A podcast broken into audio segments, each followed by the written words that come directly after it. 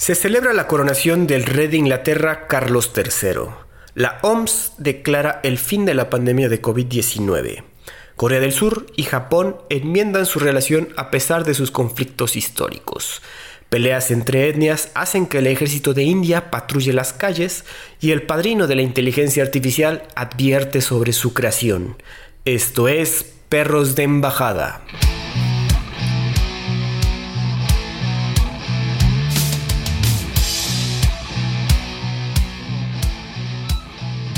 ¿Qué tal amigos? Bienvenidos nuevamente. Yo soy Andrés Rojas, también conocido como Chad, y me acompaña mi coanfitrión, amigo y perro embajador en Acapulco, Santiago del Castillo. ¿Cómo estás, Santi? ¿Qué onda, mi Chad? Muy bien, gracias. Saludos a todos nuestros escuchas. Aquí andamos trabajando, pero en un lugar exótico. Ahora nos tocó viajar, entonces Santi nos está visitando desde las hermosas playas de Acapulco. Eh, pues amigos, traemos varias noticias, pero no sin antes comentarles que les pedimos que nos reiten bien en su, plataforma de podcast favorita, en Spotify que nos den unas estrellitas, si nos pueden seguir en redes sociales, ahí estamos posteando cositas, nuestros episodios nuevos y sepan cuándo salen los, pues las nuevas versiones de los episodios, ¿no? Entonces, sin nada más que agregar ahí, pues vamos a entrar en las noticias porque tenemos bastantes cositas, Santi. Fíjate que por fin el señor Carlos III es coronado como rey de Inglaterra. El nuevo rey fue coronado en la abadía de Westminster al recibir la corona de San Eduardo, esa cosota que le pusieron encima, que estaba teniendo problemas para ponérsela en su cabecita y con sus orejitas raras. A la misa de coronación asistieron más de 2.000 invitados, incluidos políticos de más de 200 países, entre aristócratas y celebridades. También se coronó a la reina Camila, la cual ya tiene 75 años, la señora ya está grande, Carlos III y Camila aparecieron acompañados por miembros de la familia real, pero no estuvo su hijo, pero no estuvo Harry, hijo menor del rey, que mantiene tensas relaciones con la monarquía y acudió a la ceremonia sin su esposa Meghan. Ah, no, digo, sí estuvo Harry, pero no, no, no estaba su esposa, más bien. Aquí está mal escrito este asunto. A esta ceremonia acudieron por primera vez en 900 años representantes de otras monarquías como los reyes de España, Holanda, el príncipe de Mónaco, el rey de Bután, llamado rey dragón, y la realeza de Jordania. En otras ocasiones, o sea, por más de 900 años, solo se invitaba a gente del Reino Unido. Entre los ausentes estuvo el presidente estadounidense Joe Biden, sin embargo asistió su esposa Jill en representación. También se realizaron protestas antimonárquicas porque obviamente tiene que haber revoltosos en estas celebraciones en diversas partes de Londres, resultando en 52 personas detenidas. Pues Santi, por fin entra a trabajar este señor, ya después a los setenta y tantos años, ahora sí toca trabajar, ya tiene su coronita, vamos a ver qué onda, ¿no? Sí, pues es un tema muchísimo más emblemático, más allá de, que realmente ya ha empezado a trabajar, la realidad es que nunca va a trabajar, nada más que tiene el título como tal. Em, para, para los que no sepan, él ejerce como monarca desde el momento en el que se muere su mamá.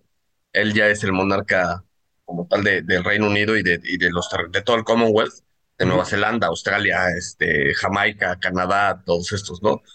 Eso es independientemente de, de, si, de si lo pusieron la corona ahora o no, ¿no? El tema de la coronación es más un tema emblemático, es más así como la celebración, el, el, el enseñar que formalmente fue coronado. Eh, de hecho, él era, él, él cuando era más joven decía que quería hacer algo muchísimo más simple y menos avasallante con la finalidad de no gastar tanto dinero en los contribuyentes, ¿no? Em, y cuando le llegó la hora, pues no lo hizo así, ¿no? De hecho, creo que fue el, el, evento más televisado de lo que ha sido el año. Claro. Em, digo, mucha gente lo ve con esa remembranza de, o, melancolía de las antiguas monarquías, ¿no? y, y, está bien, pero este, yo creo que hay que pasar página y, hacerlo como él quería en un principio, ¿no? Muchísimo más sencillo. Ahora, llama la atención que Joe Biden no haya ido. Por supuesto, tu tío el peje no fue. Este, no sale del país, pero ni porque le paguen. No, está cabrón. Eh, este, de hecho, no sé. hasta donde tengo entendido, nada más una pequeña delegación mexicana, pero así como muy X, ¿no? Este, nada, nada importante. Eh, y, sin duda, el, tema de las otras monarquías, que, hace 900 años no iban, pues la última vez que fueron fue cuando era un tema de, que había una guerra, este, creo que fue contra, como una guerra contra Francia, la guerra de los 100 años, y medio fueron obligados este, los, monarcas franceses, ¿no? Así como a, a, regañadientes. Entonces llama la atención que ahora sí ya es como una llamada de apertura al mundo, entre comillas, de, parte de la monarquía. Porque si bien antes podía haber invitados de, de- de los territorios de ultramar, de Australia, Nueva Zelanda, cosas así, como que nunca había estado abierta necesariamente a países, sobre todo países que tuvieran monarquías, digas Bután, ¿no? Este, Está cabrón eso, güey. entiendes que vaya, pues no sé, el príncipe de Mónaco, el de este, cosas así, el rey de, de Suecia, vaya, el rey de Holanda, bueno, los reyes de Holanda, una cosa así. Pero ya como tal, así, ya irte hasta Bután, sí llama la atención, ¿no? Está interesante, sí. Y pues sí, o sea, sin duda no fue tan espectacular o tan memorable como la, cuando coronaron a su mamá, pero pues eh, sigue siendo el evento del año, ¿no? Y además, pues como que generó toda esta, esta carga de, me- de, meloda- de melodramatismo y de cobertura de prensa rosa y así, por todo el tema que está teniendo con su hijo y con la esposa, ¿no? Con Meghan y con Harry. Al final Harry sí fue, se, se hacía mucha especulación al respecto, pero al final él sí fue, y- pero la esposa no. Entonces es, es interesante, es un tema curioso. Yo creo que probablemente sea la penúltima coronación a gran escala, la que sigue es la- será la de su hijo William, y esa será la última, así que será grande, ¿no? Ya después de William, eh, la, de su- la del hijo, que no me acuerdo cómo se llama, creo que es este, ¿O Andrew? ¿Andrew? Puede ser. No, Andrew creo, es el no otro sé. primo, ¿no? Es el tío, ¿no? Ajá, no sé, pero supongo que ya, bueno, el hijo de William será coronado así como que ah, ten tu corona y ya, pues la. Ah, Digo, lo de- entre las noticias que, que medio escuché, es que, como dices, que Carlos III no quería una, algo tan, tan fanfarrioso como lo que se le armó ahorita, pero sí quería que fuera, ya sabes, medio ecológico el asunto y sí pidió que fuera con huella de carbono reducida y la cosa así, que digo, creo que sí se le hizo. Creo que de hecho todo, ves que todo lo visten con todas sus cositas y el- su cetro, su espada, su... Entonces creo que Ah, por cierto, la espada, la espada se llama Cortana. Y esa Ah, espada es la espada que era de, se supone que era del, del caballero Lancel, no, no, este Tristan. Tristan. Ah, no mames. Y es de la leyenda de Tristan e Isolde, que la, la espada está rota en la punta porque se la clavó a un rey vikingo en la, en la cabeza y se rompió la punta. No mames. Y como dato curioso, mi hijo se llama Tristan y mi tatuaje de la espada es Cortana. Ah, esa es la espada con la que nombran a los reyes. Ya ves que cuando en. Inglaterra te, te hacen caballero, te ponen una espada y te dicen, eh, eh, pues, eres ahora Sir Chad.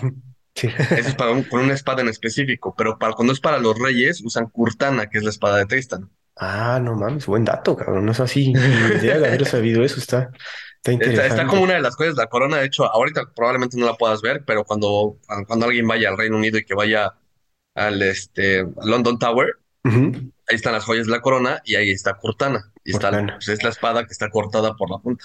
Ah, no mames, está cabrón eso. Digo, hay que aceptarle eso a los ingleses, ¿no? Que a pesar de que pues, sigue siendo una monarquía y demasiado rimbombantes, pues sí mantienen tradiciones que obviamente en otros países nos parecen raras, pero pues también tenemos cosas así, ¿no? Entonces, por la monarquía más famosa. Sí, sí. Queriendo o no, son la monarquía más famosa y la más emblemática, ¿no? La más, la que más tiene tradición, la que más Sí, o impera, sea, no sé. sí, la monarquía de Dinamarca ni sabes quiénes son, güey. Entonces Sí, también de, de igual, o así. sea, no, es, es, es un show. Ahora, Oye, también te iba a comentar, el, el tema interesante es, eh, so- sobre todo en, el sentido de, de- de la, la cantidad de población que, que sigue siendo, que tú, tú haces una encuesta a mitad de año, no, en un año normal, y alrededor del 52% te dice que está a favor de que se mantenga la monarquía y el, el restante, el 48%, te dice que son republicanos, ¿no? Ya que, que le den crán a la monarquía. Pero cuando se dan eventos como este, se, se supera el límite, así se va para arriba el porcentaje y entonces todo el mundo quiere la monarquía de nuevo porque les gusta este tipo de eventos. Ah, Entonces es como un PR para, para la monarquía brutal porque o sea, creo que el 80% de la población del Reino Unido vio en vivo la, la coronación y ah, tú ves las imágenes y es un mar de gente que estaba formada y así, ¿no? Entonces esto se vuelve principalmente un tema de relaciones públicas para elevar el nivel de aprobación de la monarquía. claro, no tiene mucho sentido. Y de hecho, bueno, como que esperaban más demostraciones antimonárquicas, pero hasta eso estuvieron muy, muy, muy pequeñas. Y sí, como Sí, dices, exacto. sacaron números de que no, pues todo, a pesar de que, como dices, hay sentimiento antimonárquico, pues sí están hasta cierto punto felices de su, pues de su Sí, tradición. y a, y a ver, hay, hay, hay sentimiento antimonárquico y sobre todo sentimiento anti-Carlos, ¿no? Este, como que no quieren a Carlos y sobre todo no quieren a Camila. Es como el tema, ¿no? A Camila la odian. Ay, Pero a, por- a pesar de ellos dos, o sea, pueden decir, "Ah, no, pues Carlos me cae en el hígado, pero pues sí, soy promonárquico, ¿no? Está- Entonces, y el siguiente paso es ahora cambiar los billetes. para que salgan la- las caras de- del rey, ¿no? Pero en mi experiencia, por ejemplo, el, el- el- el- el papel moneda y las monedas como tal en Reino Unido les quedan 5 o 10 años de vida, ¿eh? Este, Ah, ¿tú la última vez que yo por allá, ya, o sea, nadie usaba las monedas. De hecho, mi cuñado, yo tenía unas monedas, este, así de, de un, ya un día antes de regresarme, de que me habían sobrado monedas y ya ves que esas no las puedes cambiar. Sí, ¿no? Le dije, ¿las quieres? Y me dijo, no, la- las realidad es que no, o sea, ni me sirven. Y, ah, no, sí, me sirven porque es lo que me, co- me, me cobran, creo que 20 pe- este, centavos para entrar a la alberca. Y, este, y ese sí es con moneda. Y eso, para, eso es para lo único que necesito dinero en, este, en físico. Todo el mundo ya lo usa o con el teléfono, o con tarjeta, o Todo con, digital. o sea, cualquier, sí, 100% digitalizado. Le quedan Ah. 10 años de, vida a la moneda Interesante. física. Oye, bueno, nada más ya para terminar con este asunto, ¿por qué crees que no fue el señor Biden, eh? ¿Alguna A ver, especulación? yo te digo por salud.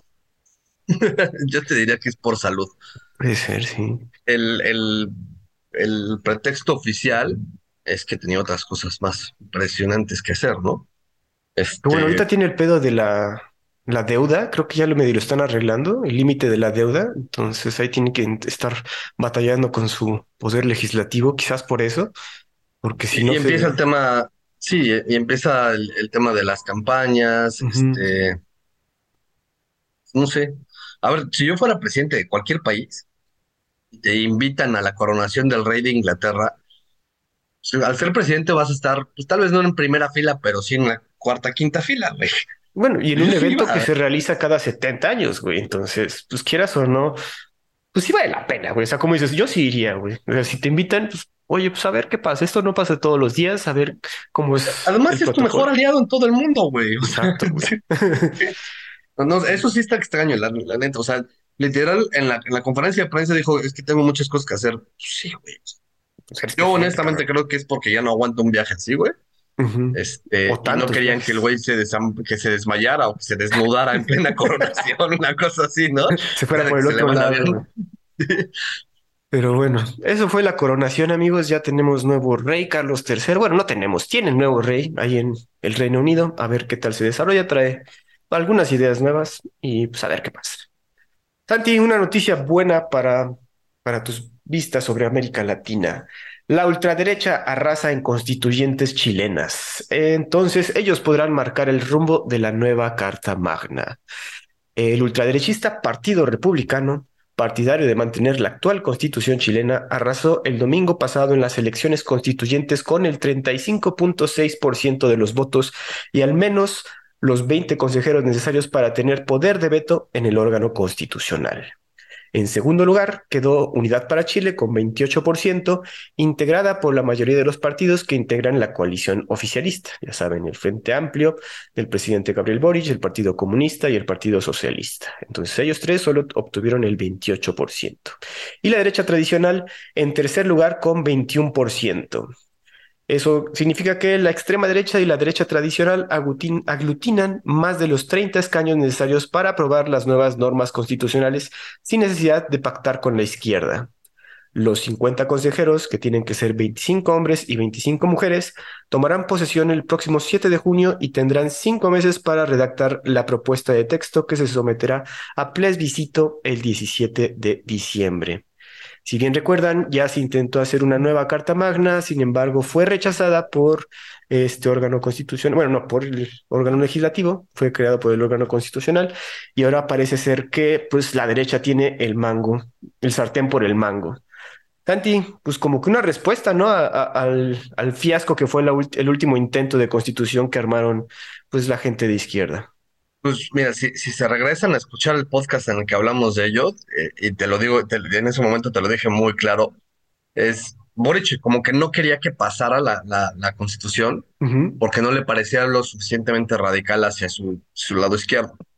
Entonces, y, y yo te me acuerdo perfecto que te comentaba, esto es un arma de dos filos para Boric, porque una de dos, o en la siguiente consigue un, un Congreso Constituyente muchísimo más tildado hacia la izquierda como él la quiere, o le va a salir tiro por la culata y, y- y le va a salir un Congreso Constituyente completamente radicalizado y, y que le van a meter un golazo, ¿no? Güey, Y terminó pasando esto. Y esto yo, yo como lo entiendo es, cuando la gente vota por una izquierda pendeja, como lo que está pasando en Latinoamérica, eh, estilo izquierdas populistas, estilo Boric, estilo El Peje, estilo Petro, estilo. Lula, todo esto, pues la realidad es que lo único que generas es, es una falta de, de eficacia en el gobierno, que en países pensantes como en Sudamérica, a diferencia de México, en lugar de elevar la popularidad del presidente, lo que hace es que la disminuye. Y entonces, ante el mundo y ante la, la población, hay un descontento que, se- que además se radicaliza. O sea, no termina siendo un descontento de, ah, pues entonces ahora voy a votar por la derecha. No, es ahora te chingas y voto por la ultraderecha.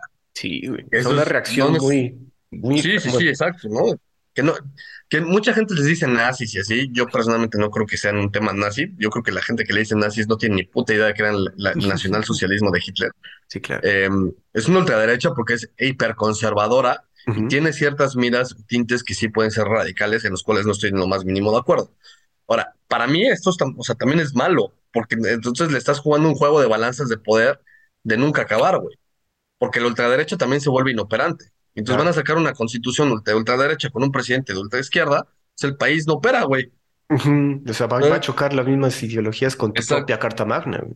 Exacto. Entonces yo creo que es bueno porque, y, y como lo comentamos en el podcast pasado, es un rayito de luz de esperanza en el que pues, la, izquierda no va a gobernar por completo en, en Sudamérica, pero tampoco me, me- me parece tan, tan buena la idea de que sea la ultraderecha la que esté poniendo la Carta Magna en Chile. Ahora, Chile es un país que es súper radical siempre, siempre se meten en, o sea, como que no pueden estar en el centro, güey, les fascina No. irse o a la extrema izquierda o a la extrema A la derecha. derecha.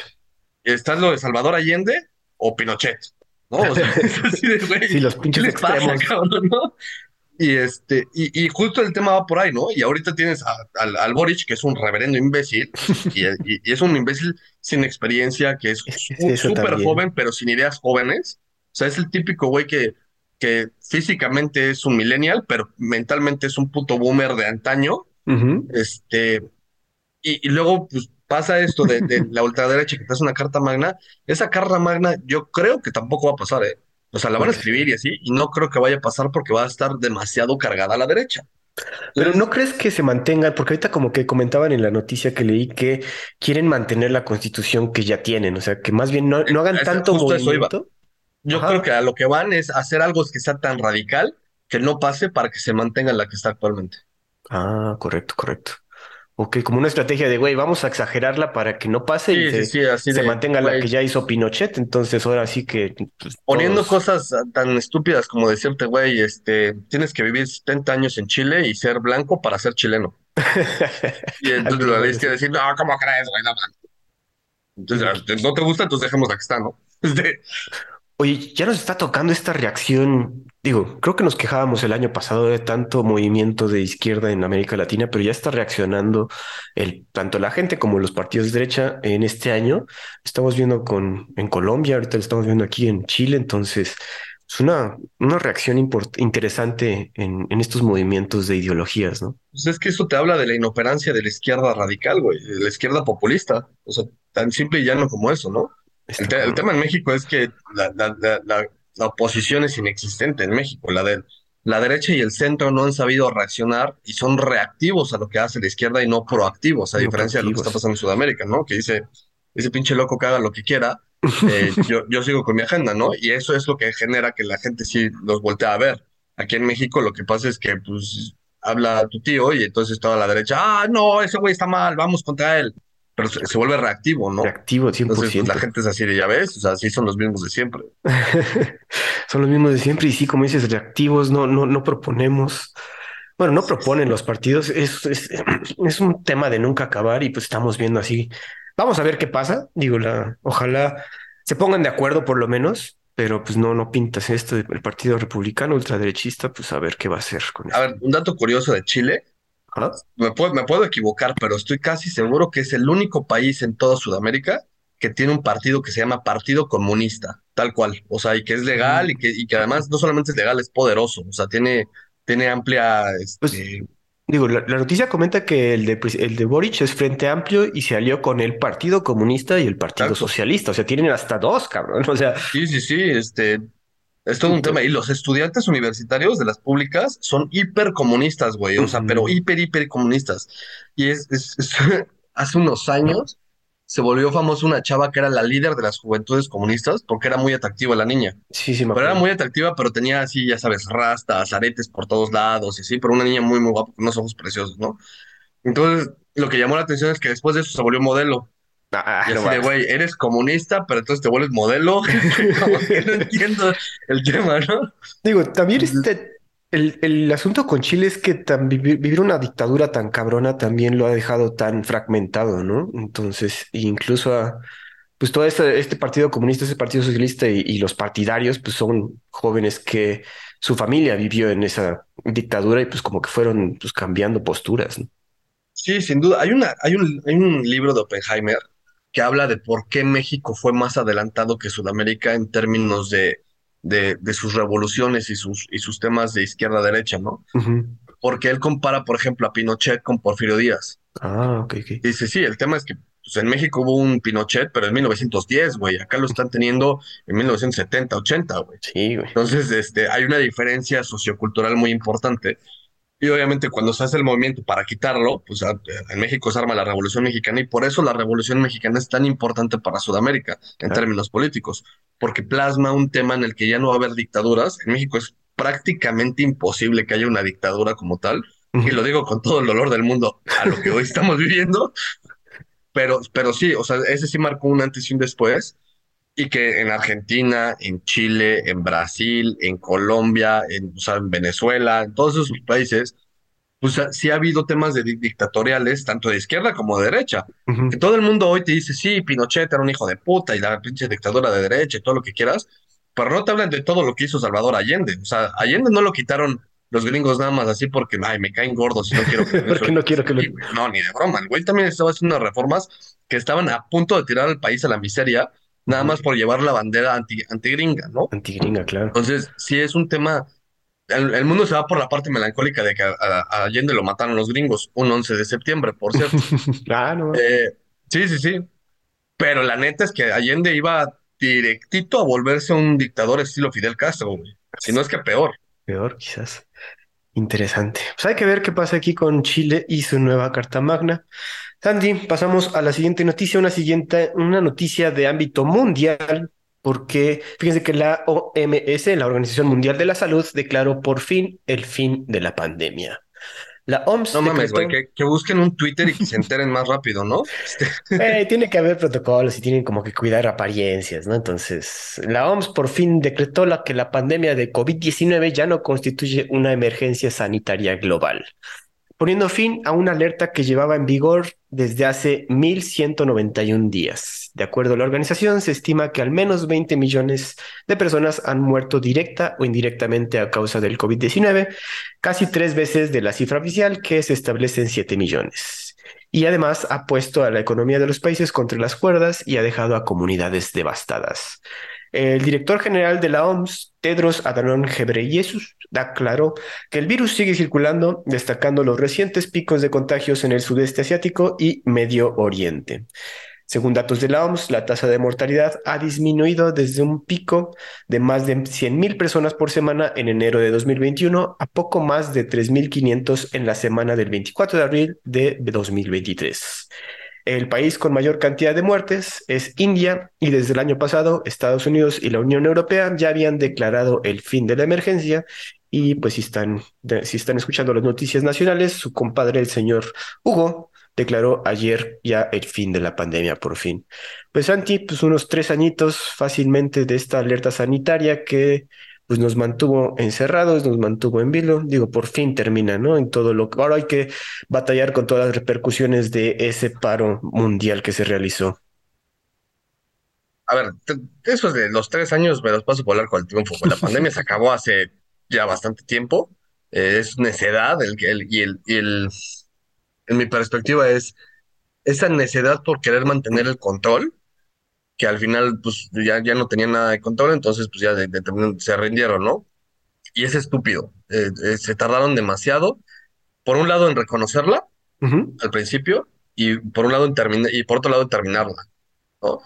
Eh, y te digo tonterías como esta. Por ejemplo, en México sigue, sigue habiendo protocolos estúpidos. En las escuelas, por directriz de la SEP, tiene que seguir, los niños tienen que seguir usando cubrebocas. Ah, sigue. Oh, Pregúntame quién les hace caso, güey. Pero esa es la Mm. directriz, güey, y no la han levantado. Entonces, eh, si, si va un inspector, les pueden cerrar la escuela porque los niños no tienen cubrebocas, ¿no? Este, es, y, y todo el mundo, ya nadie usa cubrebocas, güey. O sea, es- es- son tonterías así de, ese- de esa magnitud. A mí me sigue sorprendiendo que en México la, la- la- el uso de la cubrebo- del cubrebocas sigue siendo alto, güey, a comparación del mundo. Y eso inclusive, te lo platico, por ejemplo, em, en octubre del año pasado, que vino mi cuñado, eh, me decía, es que es impresionante que en México todo el mundo usa cubrebocas. O sea, en todos lados siguen usando cubrebocas y el gel y toda esta jalada. Cuando en el Reino Unido ya nada más es para meterte al metro y es ujú. porque es el metro, güey, ¿sabes? Este, el underground, tan tan. Entonces, sí, sí es un tema interesante de, de- de verlo de esa manera. Yo creo que el, el gobierno de México se, es, ha sido lento como su madre y es, es peor que la OMS. Bueno, pero eh, esta lentitud que, que obviamente, pues sí, se tiene que ver con burocracia y con estar atento a todo el mundo, ¿no? O sea, a pesar de que la OMS esté viendo ciertos países, pues tiene que estar diciendo, oye, güey, es que aquí todavía en Pakistán se está, eh, todavía hay picos y cosas así, pues todavía hay que decir, bueno, pues a ver, Pues sí, pero es incongruente porque no están haciendo lo mismo con otro tipo de enfermedades, con otro tipo de pandemias, ¿no? O sea, por ejemplo, el, de- el dengue o el SIDA o no sé, cosas así. O sea, ¿por qué nunca han reaccionado de una manera tan dramática como lo hicieron con, con el COVID? Al principio sí, sin duda, el primer año y medio es- era de, de volverse locos, ¿no? Y, Sí, y ellos reaccionaron tarde. Ahora, la preocupación más grande que yo tengo es el tema de las vacunas, porque muchos se vacunaron y así, pero realmente no hubo un control. Y además hubo vacunas que estaban rarísimas, tipo la rusa, ¿no? la rusa, Este, hoy en día, si tú en México tienes la rusa, no puedes entrar a Estados Unidos, tan sencillo como eso. Ni la China. ni la China. Y luego México estaba desarrollando la suya, Patria. ¿Qué pasó con Patria, güey? ¿Qué fue de esa? No, O sea, no, no queríamos comentarlo, pero, o sea, güey, creo que sal- la anunciaron que ya está lista la semana pasada y ahorita ya dicen que ya se acabó de decir, no mames, güey. O sea, exacto. O luego la cubana, había una cubana que se llamaba Libertad, una jalada así. O sea, what the fuck. Todo ese tipo de cosas, güey, es lo que la OMS debería de estar regulando y viendo qué show, cabrón. Además, también hace un par de podcasts comentamos que la de Pfizer y la de Moderna ya no podían Ujú. ser de una sola dosis porque había temas ahí medio extraños y no hubo pruebas suficientes, etcétera. Eso es lo que debe de estar haciendo la OMS, güey, revisando qué chingados nos metieron, güey. Bueno, digo, ahí yo sí, estoy- yo sí le doy como cierto felicitación al desarrollo de una vacuna tan rápido, güey. O sea, quieras o no, pues sí redujo todo el, el, yo el, estoy completamente de acuerdo con eso, tan así que me vacuné y me vacuné Ajá, voluntariamente, sí, ¿no? claro. Y, y, y yo era de los que sí, güey, vamos a vacunarnos todos, güey, vamos a ganar a ese puto bicho. Y después nos preocupamos por lo que pueda tener, ¿no? Ya después veremos Pero el tema es ese, ese después ya llegó. Ahora sí, para mí ya se acabó la pandemia, me vale tres pepinos. Es más, si me da COVID ni me preocupo, es una pinche gripa más, pero es porque me vacuné, exacto. ¿no? Y nos vacunamos en general todos. Pero ahora es, ya es el después, ahora sí es, díganme qué chingados me metieron, güey. coméntenos Porque pero ha, ha habido muchísimas cosas que han sido como productos de COVID, eh, no sé, temas este, epilépticos, respiratorios, cardiopatías, cardiopatías, cosas, exacto. eh, cosas, cosas extrañas, que es ahora sí explíquenos, güey. O sea, Digo, Solucionaste muy rápido, felicidades, farmacéuticas reaccionaron bien, pero ahora sí díganos qué chingados nos metieron, cabrón. O sea, Te digo, si hay estudios y si hay como que el análisis de las vacunas, entonces se puede ver, digo, si fuéramos como químicos, biológicos, farmacéuticos, podríamos ver qué pedo, pero no tanto. Ahora, el, el, el asunto que también hay, hay gente que todavía sigue, ya sabes, más hipocondríaca que nosotros, es el asunto del COVID largo, ¿no? Que también a mucha gente que le pegó COVID todavía sigue con afectaciones después de, según haberse curado, entre comillas, como que ya su rendimiento en ejercicios se cansan más rápido, tienen, están cansados todo el tiempo. Ese asunto creo que afecta a un porcentaje muy, muy pequeño de la población, pero aún así existe, ¿no? Entonces, es lo que también se está quejando mucha gente, no, no quejando, sino que están diciendo de, oigan, sí, ya al fin del COVID, pero pues yo todavía pero estoy sufriendo las ¿no? secuelas, ¿no? Entonces, Claro. De hecho, a ver, de todos los que nos escuchan, ¿cuántos no han escuchado que llegan con un doctor y que le dice, oye, este, pues me tiembla el dedo? Y dice, ay, sí, pa- parece ser que está relacionado con la vacuna del COVID o con el COVID largo. Y tú así de, parece ser, hijo puta, este, dime qué chingados me está pasando en el, en el dedo, porque se me mueve solo, güey, ¿no? O sea, Es- con cuestiones, digo, lo del dedo es una, una exageración, pero cuestiones así de, de que vas por una gripita y que te sangra la nariz cuando nunca te había sangrado y el doctor te dice, no, pues es que puede ser. A- hay estudios en Alemania que parecen indicar que es como una secuela, ¿no? Entonces, sí de, Ay, parecen indicar, güey. Hijo de la chingada, sí. Pero bueno, amigos, ya según la OMS ya terminó la pandemia. Yo creo que ya todos estamos de acuerdo que gracias a todo el avance y todo y estarnos encerrados do- dos, tres años, pues ya podemos por lo menos recuperar un poco de nuestra vida normal. Con No la diga repercusión- porque lo, porque lo diga, pero yo a veces medio extraño el estar encerrado. Güey, o sea, tenía sus ventajas, o sea, como que en un principio decías, cuando de- decían de que iban a hacer nada más dos, dos, dos semanitas, tres semanitas de, ah, no manches, pues vamos por Esos che-". primeros dos meses, este, que, que todo el mundo estaba así como que no sabíamos qué y que nadie salía para absolutamente nada. Ajá. Vaya, qué, qué, qué gozada fue para mí, güey. Ah, güey, Yo los el- disfruté muchísimo, güey. El, el no tener tráfico, cabrón, hasta se extraña bien. Una belleza. Era una belleza. Pero bueno, no, ya esperemos estar preparados si es que sucede otra pandemia que, pues, de acuerdo a los expertos, pues siempre está ahí latente, ¿no? Santi, traigo varias noticias del asunto con la guerra en Rusia y en Ucrania. Vamos a comentarlas rápidamente y me das tu opinión.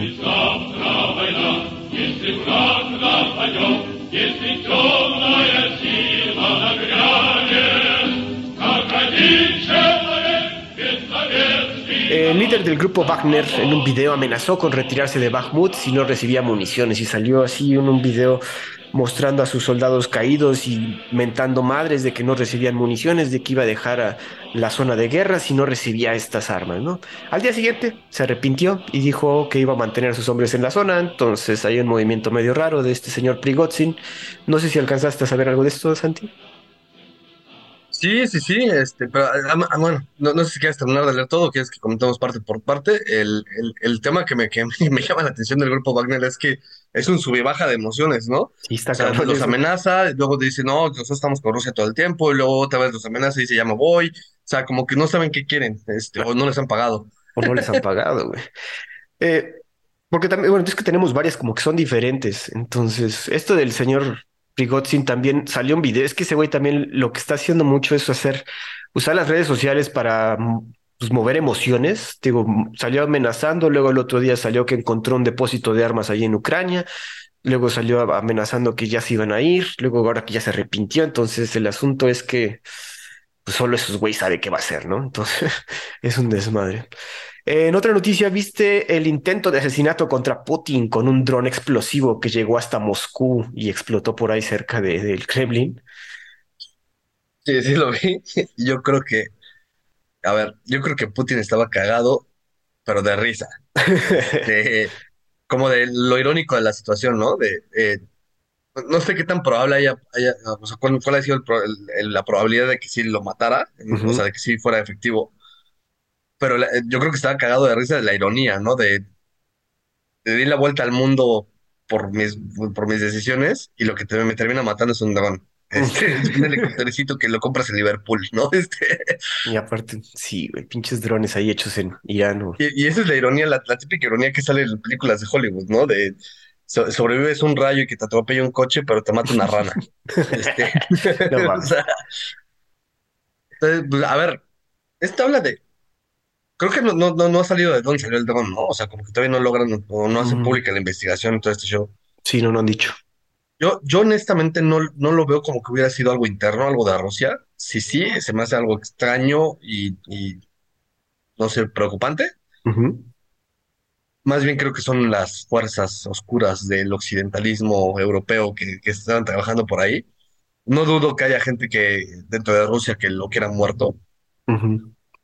Pero, pero dudo que haya sido un movimiento interno, porque la realidad es que la, la oposición en Rusia y la gente que no está de acuerdo con Putin y así no está nada organizado. Ajá. Entonces, Digo, es, ¿No será es como una raro. demostración de fuerza de que, oye, pues sí podemos llegar hasta allá?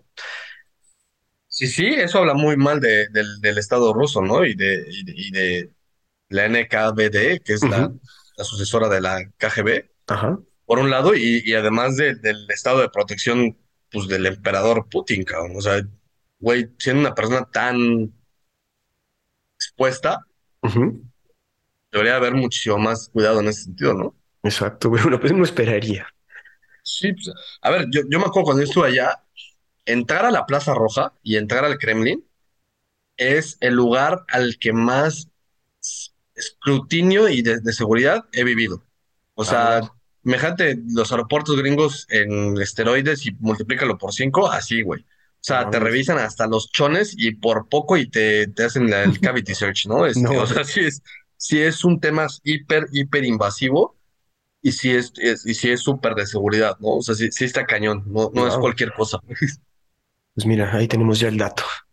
Santi, fuerzas rusas utilizan diversos misiles, el tipo X-22, que se usa para destruir buques, en sus recientes ataques a las regiones de Mykolaiv y Gerson en el sur y Kharkiv en el norte. Hemos estado recibiendo bastantes noticias de cómo pues están lanzando bastantes misiles a las zonas de Ucrania.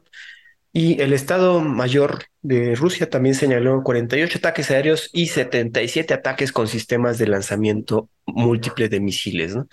Se hablaba de una contraofensiva ucraniana, sin embargo, pues Rusia está al pendiente y prefirió lanzar misiles antes de, la situación que ahorita vamos a hablar, es una celebración, ¿no? Entonces, no sé si ha estado viendo los videos de todos los ataques que a estas ciudades, incluso está llegando un poquito a Kiev, pero sí han estado usando la mayoría de los misiles y estos misiles X-22 que se usan para destruir buques y, y des- pues devastando edificios a lo cabrón, güey. Sí, si te fijas, ha, ha habido como una desescalada del par- de la parte ucraniana y una escalada de la parte rusa. Este, cre- creo que, que el mundo se está hartando de, de, de tu tío el chumel ucraniano. No, no, no sé si viste que habló ante el Senado, ante los diputados de México y que la mitad de los diputados lo abucharon y salió el baboso de Noreña a decir, nada, ese maldito dictador, no lo queremos aquí. O sea, empieza a perder fama, ¿no? Ajá. empieza a perder apoyo, yo creo. No, no de, no de las partes más importantes, pero sí ante la, digamos, llamémosle la prensa, ¿no? Ajá, Sí, sí, prensa, que la, como de la opinión pública, ¿no? ajá. Que bueno, ah, y, y- ahorita acaba de salir la noticia que otra vez ya va otro paquete de billón y medio de, de dólares para Ucrania, cabrón. Entonces, como dices, sí, pues al final las alianzas políticas van a seguir y, y, Ujú. y al, y al- al- a Occidente, a las potencias occidentales no le conviene que Ucrania caiga. De hecho, lo que, honestamente, lo que más les conviene es que este conflicto se prolongue lo- la mayor cantidad de tiempo posible, porque así tienes a, a Rusia distraída, Mm, este, otras en algo, cosas. ¿no? Ahora, el, el- el tema de- del, yo creo que Rusia también dejó de estar tan distraída con Ucrania. Eh, es así como te lo dejo ahí, es mi conflicto latente, pero ya también me empiezo a mover por otros lados, ¿no? Pues, no, no sé, pues, es, un tema, digamos que es la, la guerra pausada, ¿no? El- el- sin novedad en el frente. Ajá. Sí. Digo, y, y otra cosa que esto es tanto lanzamiento de misiles es que se llevó a cabo las celebraciones del Día de la Victoria, conmemorando el 9 de mayo ayer como el día de la Unión So- que la Unión Soviética derrotó a la Alemania nazi durante la Segunda Guerra Mundial. Eso es En importantísimo, güey. Ahorita, bueno, eh, Putin pronunció un discurso en el que aseguró a los rusos que su país está unido en una lucha sagrada frente a Occidente por Ucrania y dijo que terminaría obviamente en victoria. Desfilaron más de 8.000 soldados en la Plaza Roja, pero solo un tanquecito ahí porque obviamente los tienen en la línea de guerra. Santi, ¿cómo ves esto de la celebrar el Día de la Victoria a pesar de que no hemos ganado? No, te digo que eso es importantísimo, porque, a ver, para, dar contexto, el Día de la Victoria es la celebración de eh, lo que en Occidente y lo que nosotros como mexicanos conocemos el fin de la Segunda Guerra Mundial, ¿no? Es la derrota de Hitler. Y todo, aquí en Occidente, pues todo el mundo te dice, no, pues los gringos ganaron, ¿no? Los gringos con sus aliados. Y te ponen a la Unión Soviética como parte de sus aliados en ese momento. Pero la realidad es que no es esa. La realidad es que los que le ganaron a Alemania fue la Unión Soviética. Los que derrotan al ejército alemán en Berlín y que orillan a Hitler a que se meta un, un balazo en la jeta son los soviéticos. De hecho, la foto de la victoria es el ejército rojo levantando la bandera de la, de la Unión Soviética en, en el Reichstag. Sí. Esa es la foto de, este, icónica de los, de los soviéticos. En Estados Unidos, la foto icónica de la bandera es en Japón, En porque los gringos derrotaron a los japoneses, ¿no? Exacto. Entonces, inclusive el tema de la guerra, históricamente hablando, es Estados Unidos ya le estaba partiendo la madre a Japón, ya lo estaba logrando que se retiraran, ya Japón ya estaba casi casi atrincherado en, la- en sus islas propias, en lo que hoy en día es Japón, ya dejando de, o sea, ya habiendo sido derrotado en Australia, en las Polinesias, en, en la Manchuria, etcétera. Y entonces se, se hace el- el- el- una, una cumbre en la que deciden los, los países aliados de Occidente y además los capitalistas, si oye, güey, los rusos se están metiendo ya hasta la cocina de este lado, güey, si no nos metemos, nos van a comer el pastel. Y entonces Estados Unidos, digamos que le pone pausa a la guerra del Pacífico y se voltea hacia, hacia el Atlántico y a ver hacia Europa y es cuando es el desembarco en Normandía y es el, córranle, córranle, córranle y vamos a llegar a Berlín primero, güey. ¿no? Para ganarle a estos güeyes. Al final logran recuperar Francia, pero no logran meterse hasta el final de, de- de Alemania. De hecho, si te fijas, llegan a donde fue la partición de Alemania. Sí, O sea, claro. hasta ahí es donde llegan, ¿no? Hasta Bonn, casi, casi. Entonces, eh, el la Unión Soviética derrota a- a- al ejército alemán y entonces ahora sí Estados Unidos reactiva el tema con, con, con Japón y dice, no, ya, qué hueva estar este, aquí metido otra vez en el conflicto, le tiro dos bombas y a la chingada, ¿no? Y ahí está Hiroshima y Nagasaki, ¿no?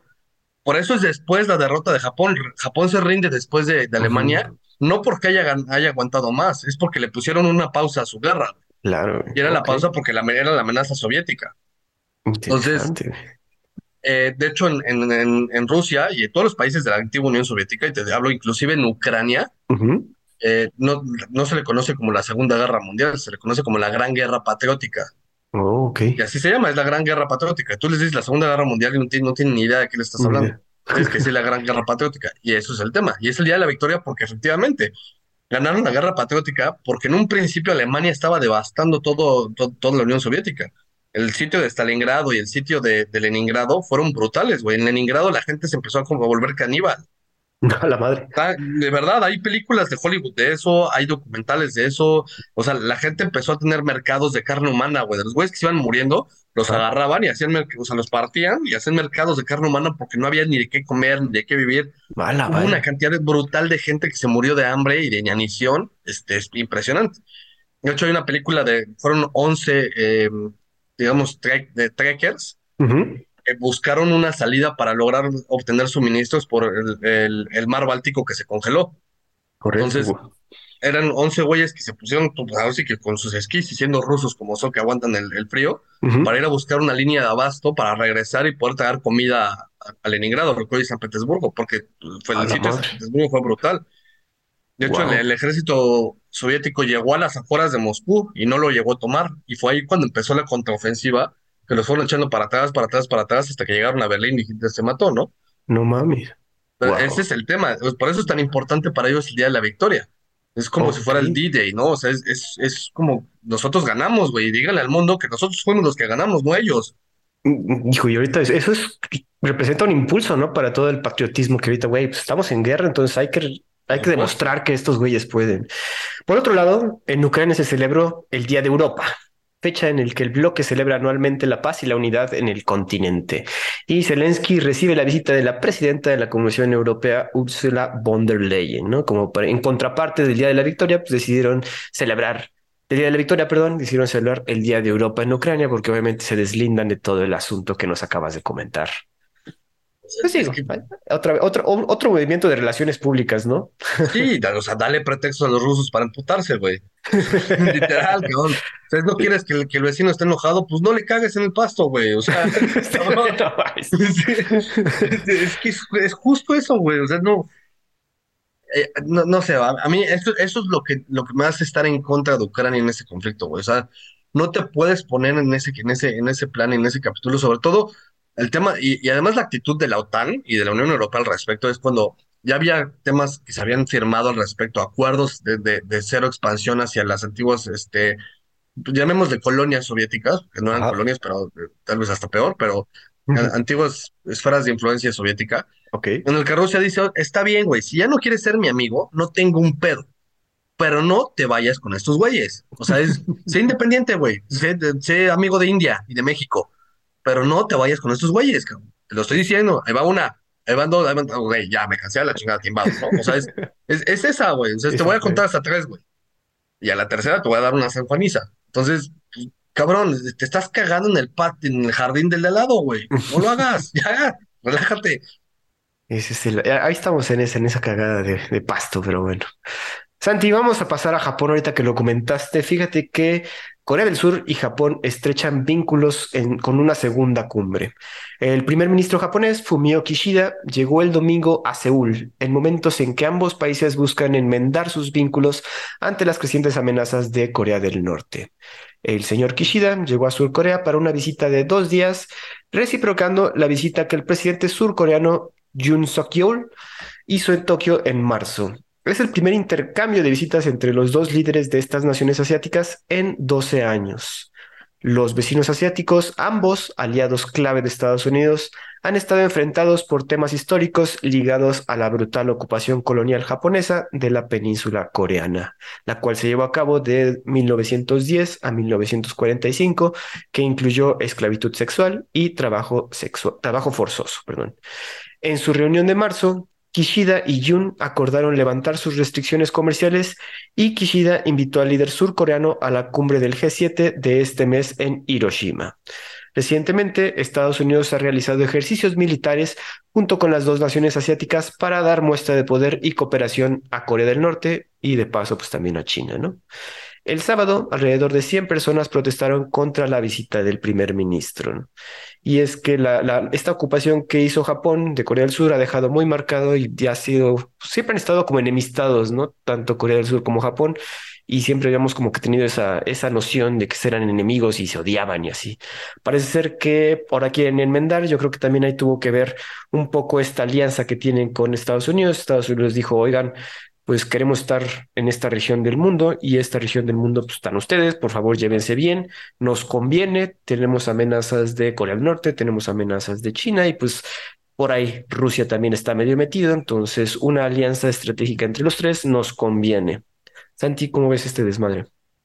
Yo, yo creo que ahí, eh, pues es un poco de palabras un poco, em, eh, digamos, exacerbadas. Yo no creo que hayan sido que se odien y que se, que se tengan ahí un tema de resentimiento entre ellos. Yo creo que históricamente después de la Segunda Guerra Mundial han sido aliados a la fuerza. de, no se caen bien, pero tienen que convivir. Este, y eso te lleva a que hoy en día es... Eh, pues los gringos le metieron una llamada a los dos y les dijeron, a ver, carnales, este, o se llevan bien o los dejamos solos y ya ven cómo se están poniendo los chingadazos allá, cabrón. Exacto. Ustedes son las únicas dos, este, los, los, únicos dos países que están pintados de azul en ese lado. Entonces, o se llevan bien o los dejamos a su suerte, ¿no? Que obviamente a los gringos tampoco les conviene eso. Claro. Entonces, es en el interés occidental que Japón y Corea estén, eh, pues estén, se estén llevando bien. Que no es que se lleven mal, es que simplemente no se llevan, ¿no? Son como aliados a regañadientes y es de, o sea, sí, yo hablo con él, pero solamente si estás tú presente, ¿no? Este, este, si estás en el mismo salón que yo, ¿no?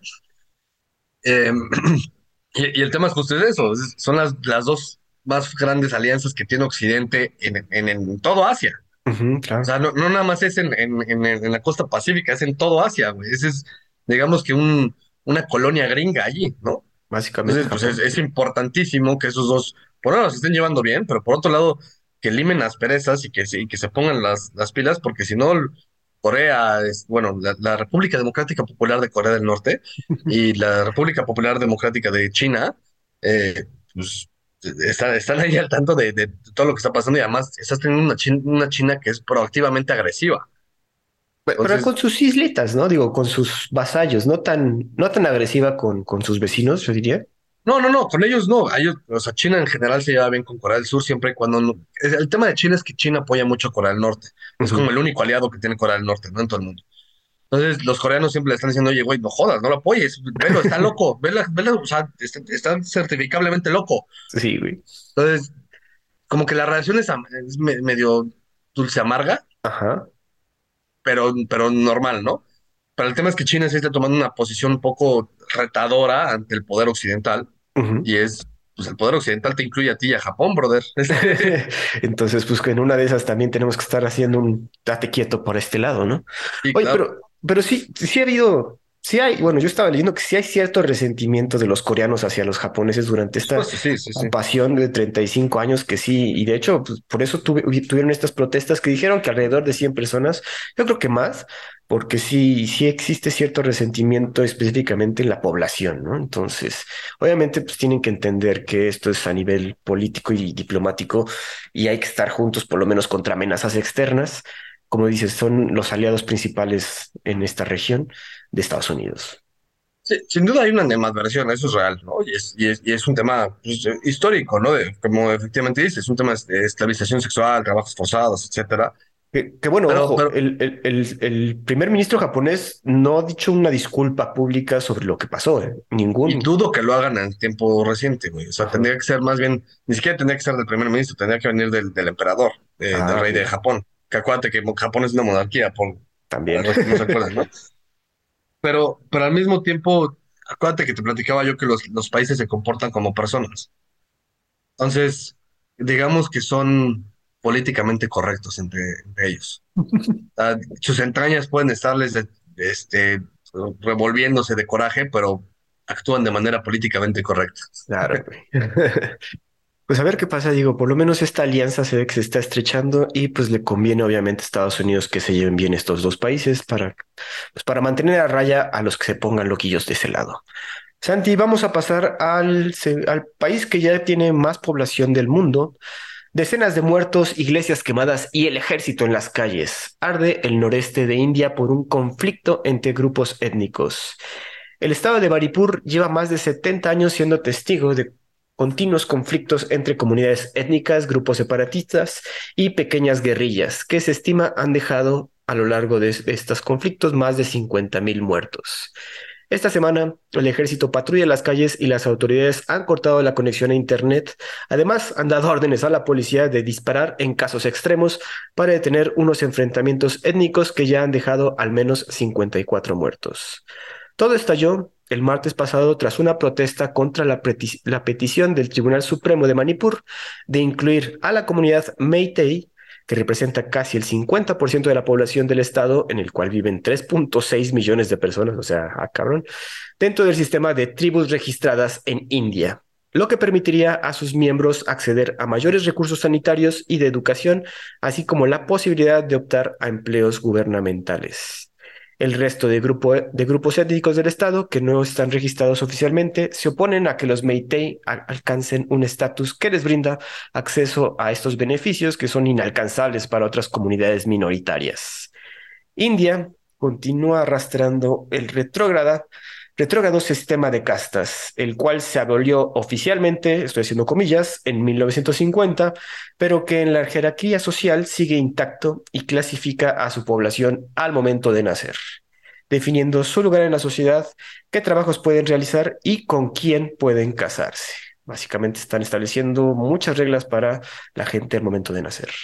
Este sistema afecta al 25% de las más de 1.400 millones de personas que residen en India, agrupadas bajo las castas registradas denominadas Dalits y las tribus registradas denominadas Adivasis. Ambos son los grupos socioeconómicos más desfavorecidos del país, pero las tribus están aún más marginadas.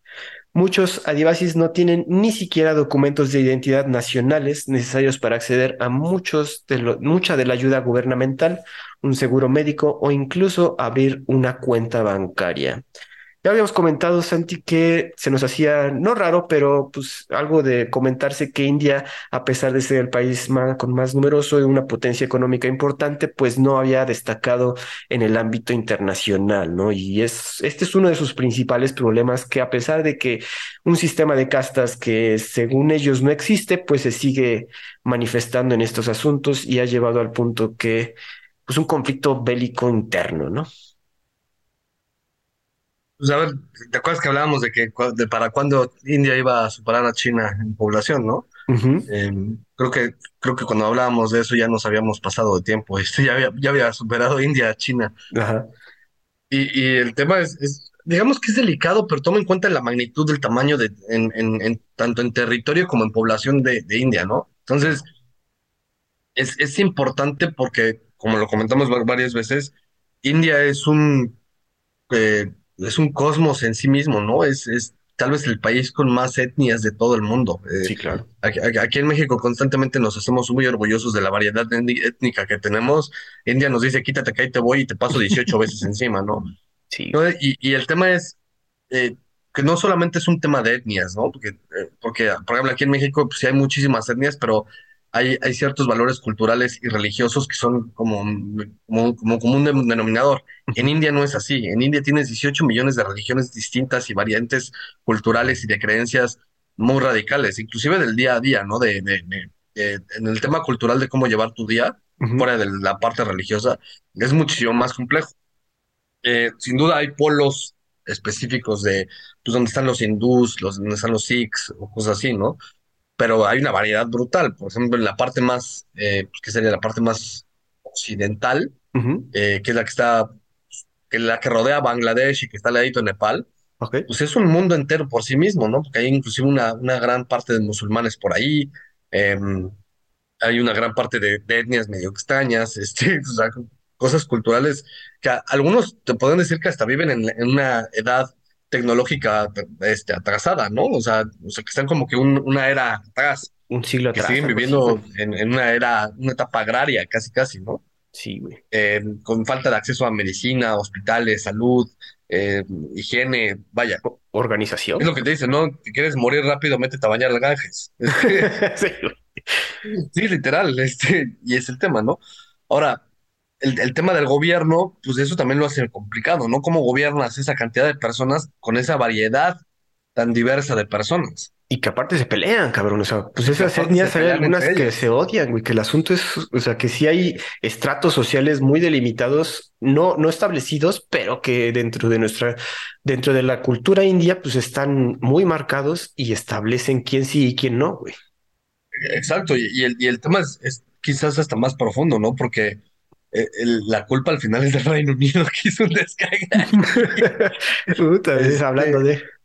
Sí, y al final, pues, te, te acuerdas que te platicaba que Sri Lanka fue parte de eso, este, Pakistán fue parte de eso, el Pakistán Oriental, que ahora es este, Bangladesh, es, es parte de ese show, ¿no? Entonces yo al final cada vez veo menos a una, una India unida y, y probablemente en algún futuro, no sé qué tan cercano o lejano, pero sí se pueda partir. Partir, Eh, de hecho, hay, hay una, hay una serie de movimientos independentistas, principalmente en esa orilla que te hablaba, la que está al lado de Bangladesh y abajo en Nepal. Eh, inclusive hay una parte muy al norte que está pegada a la China, que es donde está pues, el Tíbet, Sí. que es, es los, los que se quieren hacer como que un, un Tíbet en el exilio y poner ahí al Dalai Lama, este, o sea, tema budista también. Es, es muy complejo todo eso, ¿no? Entonces, cuando tú metes policía, ejército, todo eso, pues como bien dices, ¿no? Afecta más del 25% del- de todas las personas que se hacen ahí y son, pues es una guerra de castas. Es como irte a pelear a, imagínate ir con- en 1850, cuando se estaban yendo a pelear a Yucatán por la guerra de las castas, pero en esteroides, güey. O sea, en- de- con el triple de personas, ¿no? Y con el triple de tecnología, además. también. O sea, ya, Además. ya no es una pelea de palos. Mm, Ya, ya Además, tienes, acuérdate que India es nuclear. también es una potencia nuclear, güey. Que digo, ahorita, viendo todo este desmadre que manejan, eh, uno entiende un poquito y digo, no, no, no decimos que esté bien, pero sí los, la- la- las actitudes dictatoriales de Narendra Modi, ¿no? O sea, para controlar toda esta cantidad de gente y tanto conflicto interno, entonces, pues obviamente tiene que tomar una mano un poquito más dura de lo que le ten- de lo que aceptamos en Occidente. Exacto, es que bien, piénsalo de esta manera. Si en un grupo de 10 amigos no logras tomar una decisión en la que todos estén de acuerdo, ¿cómo Ujú. le haces con esa cantidad de personas? Sí, güey. O sea, ahí no hablas de que uno va a estar en desacuerdo. Ahí hablas de que millones van a estar en desacuerdo, güey. Sí, cabrón. Pero bueno, a ver qué pasa. Digo, ahorita están, todavía está el asunto candente allá, todavía el ejército está en las calles. Entonces, a ver qué pasa en Manipur, les estaremos comentando al tanto. Estaba viendo que sí, como creo que Manipur es, el, es la zona que dices que está junto al Tíbet y junto a Bangladesh. Entonces, híjole, tanta gente, cabrón. Está, des- está cabrón. Digo, y- y, en fin, yo digo, es que se me hace, se nos hace un poco increíble porque sería como si, o sea, por ejemplo, nuestras, nuestro bagaje cultural, pues sí, nuestras tribus o nuestras etnias, pues todavía nu- nunca se pelearon de esta manera, güey. Y, y si se pelearon, pues fue hace como 200, 300 años, ¿no? Sí, antes ya- de que México existiera, o sea, ya en la época prehispánica, que efectivamente se peleaban entre ellos, güey, pero pues eso no era México, eso eran otros países, güey. O sea, es, es, es- es complejo. El tema de India, que es quizás más complejo que el tema de China en términos de castas, gobierno y política y población. Ajá, tío. Quizás eso es lo que yo creo que estoy seguro que por eso está deteniendo tanto el, el que destaque India a nivel internacional.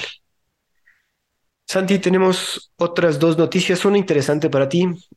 Comenta el señor, eh, comentan que la inteligencia artificial podría crear robots asesinos. Estas fueron revelaciones del padrino de la inteligencia artificial que asustan al mundo. Tras una década de trabajo, el señor Geoffrey Hinton, un veterano del sector de la tecnología y uno de los pioneros de la inteligencia artificial, abandona su puesto en Google. En 2012, el señor Hinton y dos de sus estudiantes de posgrado, muy brillantes que, según él comenta, de la Universidad de Toronto, en Canadá, crearon la tecnología de red neuronal, la cual sería el punto de partida para las inteligencias artificiales. Con 75 años a cuestas y más de 40 años en la industria tecnológica, Hinton dedicó su carrera a investigar la red neuronal y a la par diseñó un sistema matemático y computacional que aprende habilidades mediante el análisis de datos, básicamente la inteligencia artificial que estamos conociendo hoy en día. Y aunque al principio se comentó como una jubilación, Hinton comentó que su decisión tiene que ver con advertir acerca de los riesgos que la inteligencia artificial representa a la humanidad. Una de las mayores preocupaciones de Hinton es que, por cuenta de la inteligencia artificial, Internet se invadirá de fotos, videos y textos falsos y el usuario promedio ya no podrá saber qué es la verdad y qué no. Otra de las preocupaciones es que si no se regula esta tecnología, es obviamente el impacto al mercado laboral y cómo las empresas están permitiendo a los sistemas de inteligencia artificial a generar y ejecutar su propio código. Obviamente, pues estos son... El señor sabe de lo que habla, el señor sabe que esta tecnología representa un parteaguas para todo el mundo y está soltando advertencias, ¿no? De que, oigan, fíjense que uno, uno, uno empezó con esto, pero si no se regula, esto se puede salir de control. Aguas, cabrón. Santi. Esas reglas de Asimov, ¿no? Ya lo habíamos comentado, cabrón, las reglas de Asimov, pero pues es que eh, ya aplicadas al mundo real es diferente, güey. O sea, como eso de que dice que, güey, la inteligencia artificial puede generar código y ejecutarlo, güey. Entonces, eso es de, güey, Mira, a, ver, muchas veces Hollywood le atina sin querer atinarle, ¿no? Y, y, en este caso yo vería a veces a Hollywood como un Julio Verne de su tiempo, ¿no? Este que, que, que, que, que, bueno, que prevé lo que pueda, las partes utópicas o distópicas del futuro, ¿no? El tema de la inteligencia artificial es, es muy interesante, a mí me, me, me llama mucho y además me medio muevo en el ambiente, pero no tan profundo como, como estos tipos, pero a ver, a mí, a mí sí me da miedo, pero es un miedo de risa, ¿no? O sea, es, como un miedo de, pues bueno, a ver, a ver qué nos separa. Pero de, risa nerviosa, güey. O sea, sí, sí, sí, por supuesto. O sea, no, no, es un pavor así de, oh, vamos a hacer algo en contra de la inteligencia artificial o así, al contrario. De hecho, yo te diría que, que, que, que hay que hacer uso y aprovechar las bondades que ello puede tener. Eh, y es un gran avance de la, es un gran avance humano al final y, bien usado puede ser la herramienta que nos lleve a otro planeta, inclusive, o sea, a que haya humanos en otros planetas, digas, la colonización de Marte, etcétera. Pero al mismo tiempo, sin, duda, tiene sus riesgos, ¿no?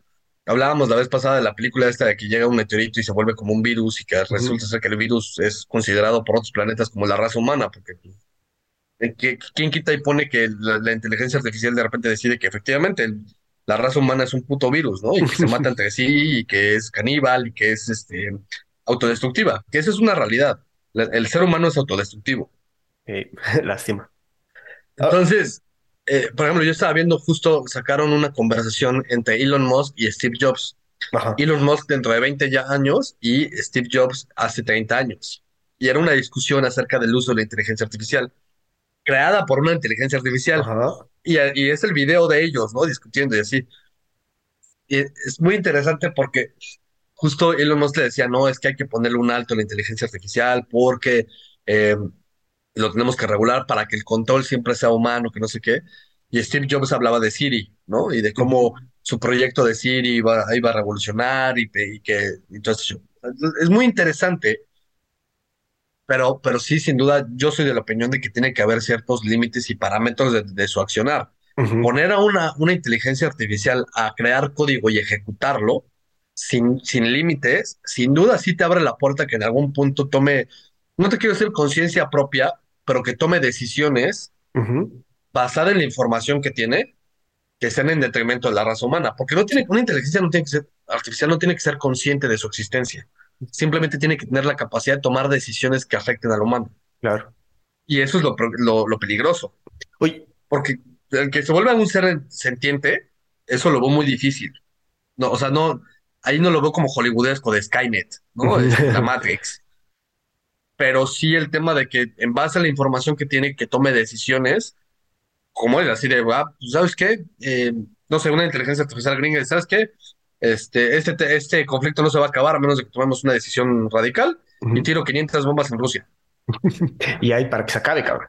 Sí, sí, sí, o sea, es una decisión Oye. coherente, es una decisión factual y es una decisión puntual, ¿no? Y y es congruente con la parte histórica de cómo actúa Estados Unidos. Bueno, y ¿Cómo amoral. Y, y sin, sin un tinte moral, sin un, un- algo Claro, ético, sí, o sea. exacto, sí, sí, sí, sin un, sin un tema de, ay, pobrecitos humanos se van a morir, ¿no? Es, se tiene que resolver este tema ya y entonces, ¡pum!, ¿no? Y lo destruyo. Y Exacto. no es una decisión pasional, no es una decisión eh, sentiente de, de, de toma de decisión autónoma y de, de es por mi propio beneficio. Ujú, Incluso puede ser una decisión por el beneficio de- del programador. Claro. Oye, Eso es lo complicado. También, bueno, y no lo comentó este señor, pero lo he estado escuchando en varios asuntos, es que esto es obviamente una guerra armamentística de a ver quién desarrolla la inteligencia artificial más poderosa y más... Ahora, ¿quiénes son los actores? Porque obviamente en todo el mundo pues hay actores negativos, actores malos que van a querer hacer uso de esta tecnología para cosas nefastas o nefarias. Eh, eh, eh, también tiene que haber ese cierto punto de, ok, vamos a desarrollarla, pero con quién puede usarla, cómo se puede usar, con ciertos límites a, a- a no afectar a terceros, cómo va, o sea, y afectar a terceros no decimos, o sea, nos vamos al caso extremo de tirar bombas, pero el esto que dice de, güey, vamos a hacer que la gente no sepa lo que es verdad, güey. Vamos No, a, mani- el, el vamos a tema de las manipular. noticias y, y, y eso es un tema de opinión pública, pero vete al tema financiero. Estábamos hablando hace 15 minutos de que en, en el Reino Unido ya no se usa el dinero, se, se Ujú. usa este, el- el- el- los iPhones, las tarjetas, etcétera. Que una inteligencia artificial empieza a manipular el mercado económico, güey. Exacto, güey. O O sea, sea, ¿cómo porque eso, también es, es, es posible. Entonces, no, no, no, digamos que es un terrorismo económico digital. Exacto, güey. Y y eso lo puede usar también cualquiera. Alguien puede programar una, una inteligencia artificial para andar. De hecho, hay quienes ya lo hacen para, para andar, eh, no manipulando, pero andar invirtiendo de manera automática en tema de criptomonedas, ¿no? Ah, que tomara Es una decisiones inteligencia artificial ¿no? que se mete y entonces te mete dinero, lo saca lo- y lo mueve por diferentes criptomonedas para volver a hacer un- una cantidad de dinero. ¿Quién va a regular o quién va a, a- a mantener ese tipo de tema? Porque al final, el, el, la- el motivo de existencia, eh, el, el leitmotiv de, de las criptos es no estar regulados. Es, una economía no regulada. Entonces ahí no puede ¿Será el meterse. momento de sí, sí regularse? Está en ese otro desmadre. Oye, bueno, antes, ahorita estamos diciendo puras cosas negativas. Un, eh, un podcast recientemente que escuché sobre cosas buenas de la inteligencia artificial que se está usando para este asunto es para entender el lenguaje animal, güey. Entender a los Wow. animales, güey. Entonces han estado realizando estudios de, güey, pues como que la inteligencia artificial puede ayudarnos a entender cuando, cuando una ballena está comentando, cuando una ballena está, hace amigos, güey. Güey, me acabas de explotar la cabeza, así. Eh, está- te lo voy a Eso pasar. no lo había leído, ¿eh? Wow, eso sí está Eh, es- cabrón. Es un podcast que se llama Your Undivided Attention y estos güeyes son súper, bueno, hablan de tecnología muy cabrón y dicen que eh, uno de sus proyectos es utilizar, están utilizando la inteligencia artificial para comprender el lenguaje animal, güey. Pues es que eso tiene, tiene unas ramificaciones impresionantes, porque ya no solamente vas al reino animal, vete a la, a la flora y la fauna, Otra cosa que se supone que tiene una red, que es, que es como una red neuronal estilo avatar. Este, imagínate que, que, pues, le metes un chip a un, un árbol y ya y- Y identificas toda la red neuronal del árbol, güey. O sea, wow, Sí. ahora sí me acabas de explotar la cabeza brutal. Te voy a ¿Qué pasar, está bueno, las de nosotros? Los perros. Este, Santi, nuestra última noticia. La policía cubana arresta a manifestantes que protestan por la escasez generalizada. No me Decenas de. Sabía. Decenas de manifestantes salieron a las calles el sábado pasado por la noche en el aislado pueblo de Caimanera, frente a la base naval estadounidense de Guantánamo, y exigieron mejores condiciones de vida y libertad. Videos publicados en redes sociales mostraban a gente protestando frente a edificios de gobierno donde luego aparecieron los policías antidisturbios para arrestar a varios de los manifestantes. Obviamente los medios estatales culparon el incidente en personas ebrias y a los medios contrarrevolucionarios de Estados Unidos. Igualmente el gobierno suspendió el servicio de Internet en toda la isla para evitar difundir la noticia. Este lugar, Caimarena, es conocido como la primera trinchera contra el imperialismo, ya que la ciudad mira al otro lado de la bahía a la base naval de Estados Unidos en Guantánamo. Los extranjeros e incluso los cubanos necesitan un permiso especial para visitar el pueblo por su cercanía a la base. Igualmente, sus habitantes se han quejado de su aislamiento, pero dijeron que el gobierno les provee de, de raciones adicionales y artículos de lujo como carne y leche. Ah, cabrón. En las últimas semanas, Cuba se ha visto afectada por la creciente escasez de combustible, alimentos y medicinas que el gobierno atribuye a las sanciones económicas de Estados Unidos. Sí, Santi, no sé-. No si has visto noticias y eh, videos de estas nuevas protestas que han estado surgiendo en la isla. Obviamente, eh, pues nos llega poca, poca información, pero pues sí, lo poco que nos llega, pues sí es lo- los disturbios que se están realizando en toda la isla y específicamente ahorita en este lugar de Caimanera. Pues nada, es más de lo mismo, ¿no? Es, es el, el pretexto perfecto es malditos gringos, el bloqueo que tienen, este, pues por eso nos morimos de hambre, la revolución cubana triunfará, este, eh, vaya, pura sartén de estupideces pendejas que dicen, porque sí, le echan la culpa al bloqueo gringo, pero güey, pues el bloqueo gringo es, yo Estados Unidos no te voy a dejar entrar a mi mercado, ¿no? Ellos pueden, no se supone que tienen la mejor alianza del mundo con Venezuela y con este, otros países, con Rusia inclusive, Ajá. este, y nada les impide que lleguen buques de sus lados, güey. O sea, el tema es que pues, tus aliados están igual de jodidos que tú, cabrón. ¿Por qué? Porque no les interesa el mercado. Ahora, también se supone que la revolución cubana y el socialismo está en contra del mercado libre, ¿no? Entonces, ¿para qué chingados te quejas de que no te dejan entrar al mercado libre? ¿No? Pues, güey, pues, es porque no te dejo entrar porque tus ideas no están de acuerdo con el mercado libre, güey. Es O sea. Es el peor pretexto del mundo y además es el, es el que más lava cerebros, güey. De verdad, tú hablas con gente que es pro cubana, pro comunista, Ujú. dice, sí, es que eso es culpa del bloqueo. Güey, o sea, no, no, tu capacidad intelectual no te da para entender que, eh, o sea, el motivo del por qué y además de, de- de la incongruencia de lo que estás diciendo es, es que me está bloqueando Estados Unidos porque no puedo entrar al mercado libre. Pero cabrón, tú mismo eres el que dices que no quieres entrar al mercado libre, que está mal el mercado libre que eso es lo que trae miseria en las, en las, este, en las sociedades occidentales. O sea, ¿cuál es? Es es súper incongruente ese argumento. Obvio, hay muchísima gente que ya está hasta la madre. Hay- a mí lo que me sorprende es que todavía hay gente en Cuba que, que sí dice, sí, la revolución y Castro y Fidel y hasta la victoria siempre y sus mamadas estúpidas que dicen, Ajá. pero la- ya la gran mayoría ya está descontenta. Tan así la, la cantidad de migrantes que hay en el mundo de, de- de Cuba, principalmente en Estados Unidos, pero también en México, por ejemplo. ¿Cuánta gente arriesga todo por meterse una, una balsa y a ver a dónde me lleva la, la, la- El mar, la corriente, cabrón? Hay otros que no son lo suficientemente valerosos o no han perdido lo suficiente, Para pero sí, sí se quejan, o incluso los valientes que quieren cambiar a su país, ¿no? Eh, es, yo creo que las peores dictaduras que ha vivido el mundo ha sido la cubana, sin duda. O sea, porque esa es la más miserable de todas. Digo, y nos llega ¿Qué? pocas noticias, pero sí lo poco que ha estado saliendo es que sí hay gente que, que, que, pues quieras o no se está muriendo de hambre y está muriendo en las calles por no poder comer, cabrón. Ahora, el hecho de que los coches en Cuba sean de 1950 y le, que le echen la culpa, por ejemplo, al bloqueo, Ujú. cabrón, o sea, tú puedes importar coches de Venezuela o de Brasil, güey. Pero pues no O sea, en Brasil hacen coches de, de- del 2024, cabrón. Y son de las, de las maquilas más grandes del mundo en cuanto a fabricación de coches. Y Lula es tu super amigo. ¿No le puedes decir que te manden unos cochecitos? Es que esos el- coches el tema es que cuestan. y no cuestan- tenemos. y, y sí, güey, por eso la familia Castro es hiper turbo macromillonaria, güey. El tema es que obviamente el, el- el- el Partido Comunista Cubano lo que no quiere es enseñarle las bondades a los habitantes de cómo ha avanzado el mundo.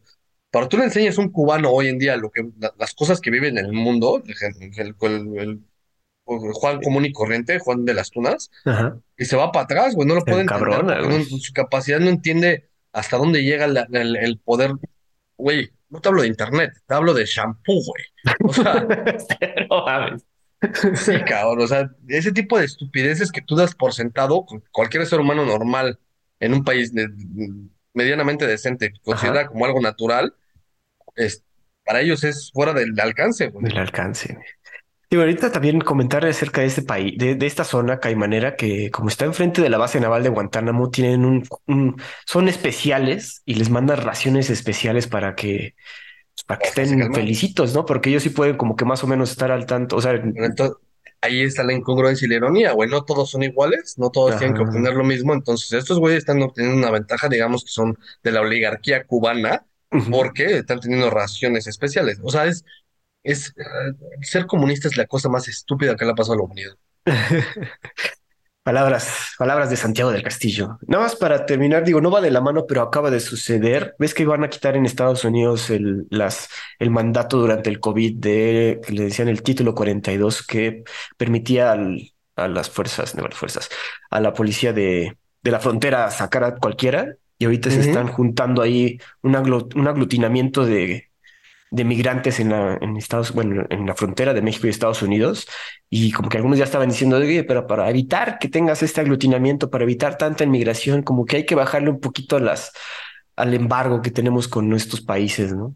¿Cómo, cómo, ves? Tu cara, No estoy seguro de entenderlo bien, pero si lo estoy entendiendo bien, es una necesidad, porque todo el mundo te, te habla del, del tema del, del derecho humano a migrar, ¿no? Ajá. Sí, pero eh, la gente a veces confunde el derecho humano con la responsabilidad humana. Sí, tú puedes migrar, pero hazlo responsablemente y legalmente, hijo de la. No, no, no, no es porque te gustó el otro lado, te vas a acusar a la casa del vecino, güey. O sea, yo tengo derecho a una, una, a una vivienda. Eso no quiere decir que el gobierno me tenga que dar una vivienda, güey. Este, tengo derecho al agua, sí, güey. Pues cava un puto pozo y encuentra agua, güey. No, este, no, no tengo, yo por qué no, no, no tengo por qué dártela, güey. O sea, si tienes agua, no tengo por qué quitártela. El tema de los derechos es eso. Que si lo tienes, no tengo el derecho yo a quitártelo, no tengo por qué quitártelo. La responsabilidad va, va- te vas a hacer como Spider-Man, ¿no? With great power comes great responsibility. Sí. cuando tienes algo, güey, pues es tu responsabilidad cumplir con, es- con, con eso. Entonces, el derecho a migrar, sin duda, existe, pero es un derecho el que lo puedes hacer y que todo el mundo lo tiene. A ver, ¿cuánta gente no conoce que es mexicana que vive de manera completamente legal en cualquier parte del mundo, no solamente Estados Unidos? O al revés, te lo pongo el ejemplo más claro, mi esposa. Mi esposa está aquí en México y completamente legal, eso es un derecho que ella tiene.